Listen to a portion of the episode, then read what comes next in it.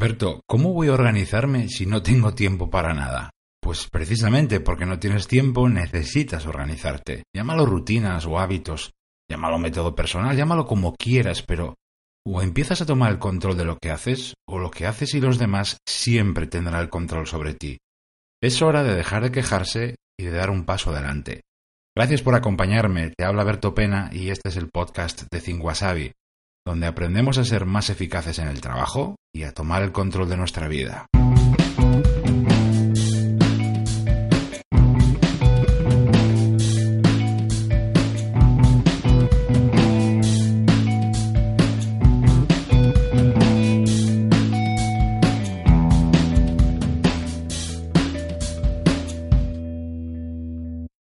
Nos encanta quejarnos, es algo generalizado, pero hay personas que lo han elevado a la categoría de arte.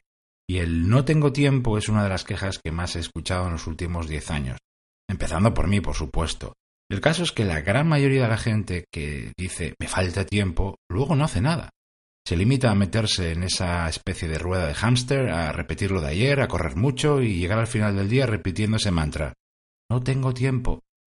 Para mí hay dos pasos esenciales que tienes que dar para empezar a tomar el control de tu tiempo, para organizarlo e invertirlo como tú de verdad quieres.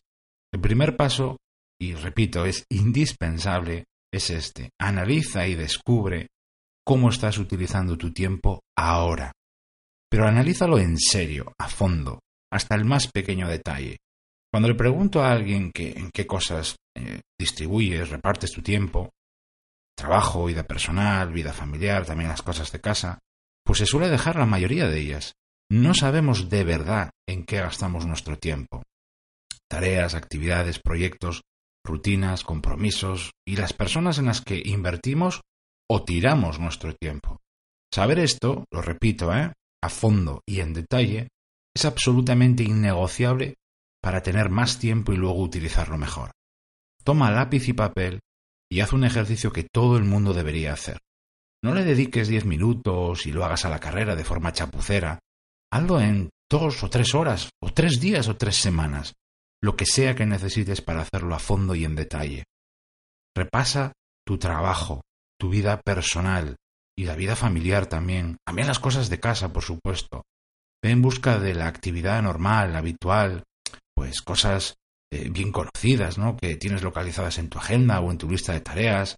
Em, identifica también cosas, rutinas, actividades que repites mucho, por ejemplo, cada día. Y por supuesto, no te dejes uno de los mayores agujeros negros que hay en la vida de muchas personas. La actividad digital, Internet y sobre todo el móvil. Un enorme descontrol que crece sin parar.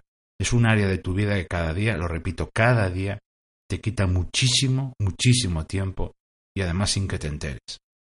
Y después de que sepas todo esto a fondo, de haber hecho ese ejercicio, ya puedes dar el segundo paso, que consiste en empezar a defender tu tiempo, a protegerlo, a conservarlo, para luego organizarlo e invertirlo como de verdad quieres. En la gente veo mucha reactividad e incluso pasividad respecto a su tiempo y su agenda.